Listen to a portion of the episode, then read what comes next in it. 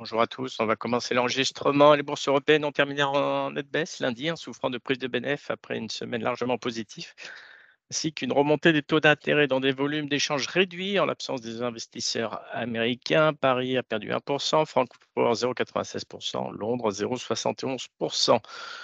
Notons que sur le marché obligataire, les rendements des emprunts d'État britanniques à deux ans est monté à plus de 5%, un sommet depuis 15 ans signe des attentes d'une posture offensive de la Banque centrale d'Angleterre. Le bout allemand à 10 ans se tend également à 2,524, tandis que le OAT se stabilise vers les 3,037%.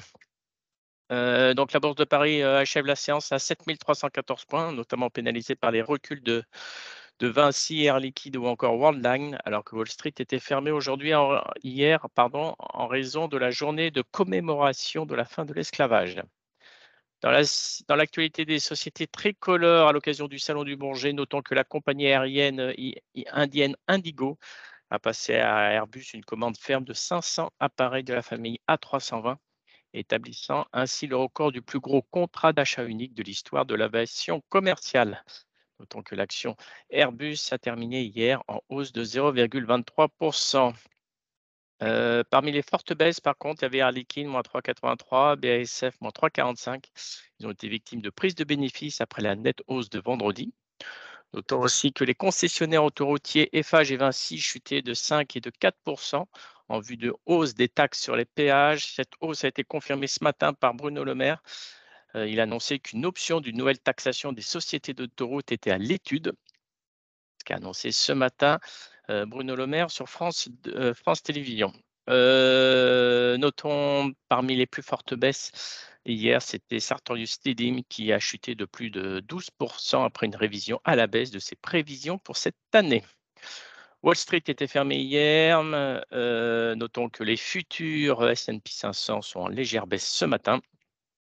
Et notons que Adobe, euh, l'acquisition de Figma pour 20, milliards de dollars, va faire l'objet d'une enquête des autorités européennes qui craignent une trop forte consolidation du marché. Ce matin en Asie, euh, les bourses chinoises ont ouvert en baisse avec des investisseurs déçus par des réductions de taux de la Banque centrale chinoise moins fortes qu'espérées, des mesures très attendues pour relancer une croissance en difficulté. On a Hong Kong, l'indice qui perd des 0,9%, à Shanghai, ça, il cédait 0,23%, tandis qu'à la place de Shenzhen, euh, l'indice prenait 0,4 points. Euh, au Japon, c'est quasiment stable, on est quasiment flat, hein, que ce soit le Topix ou le Nikkei. Euh, concernant les valeurs, notons que le géant du e-commerce Alibaba a nommé son actuel vice-président comme nouveau patron. Concernant les devises, ce matin, aucun changement, on est toujours aux alentours des 1,09 euh, euro-dollar, tandis que le Brent ne bouge pas non plus. Euh, on est à 76,08 dollars. D'un point de vue micro maintenant, euh, ce matin, il y a le constructeur automobile Stellantis et le spécialiste taïwanais de l'électronique Foxconn qui ont annoncé la création d'une co-entreprise à part égale, Silicon Auto, destinée à la production de semi-conducteurs pour la nouvelle génération de plateformes de construction de véhicules. Hier soir, après clôture, il y a ADP qui a annoncé un trafic euh, Paris-Aéroport en hausse de 13,5% à 8,9 millions de passagers, soit 96,2% du trafic de 2019. Concernant l'ensemble du groupe, le trafic est en hausse de 18,8% à 29 millions de passagers, soit 101,5% du trafic de 2019. Concernant JC Deco, le la société remporte le plus important contrat d'affichage en Norvège avec Oslo Sparvin. Ce contrat couvre l'exploitation publicitaire de tous les bus, tramways et du métro d'Oslo, trains et stations. Le contrat représente plus de 20% de parts de marché sur le marché norvégien. Euh, le contrat fera de JC Deco le leader du marché en Norvège. Je laisse la parole à Nantes.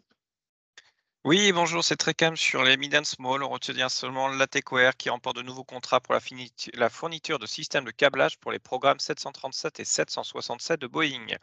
Et Neoen qui revoit la hausse son objectif d'habitat qui devrait dorénavant dépasser les 700 millions d'euros dès 2025. C'est tout pour moi ce matin. Merci Émeric. Concernant les changements de recours euh, sur Michelin, Odo réaffirme son opinion sur performance et son objectif de cours à 35 euros. Goldman a revu à la baisse son objectif de cours à 12 mois sur Elior, ramené de, 3, de 4 à 3,45 euros avec une option maintenue neutre. Sur E.ON, Goldman conserve son opinion positive sur le titre avec une recommandation d'achat. L'objectif de cours est rehaussé à 14 euros. Et enfin, sur Safran, Jeffries réitère son opinion neutre sur le titre. L'objectif de cours continue d'être situé à 130 euros.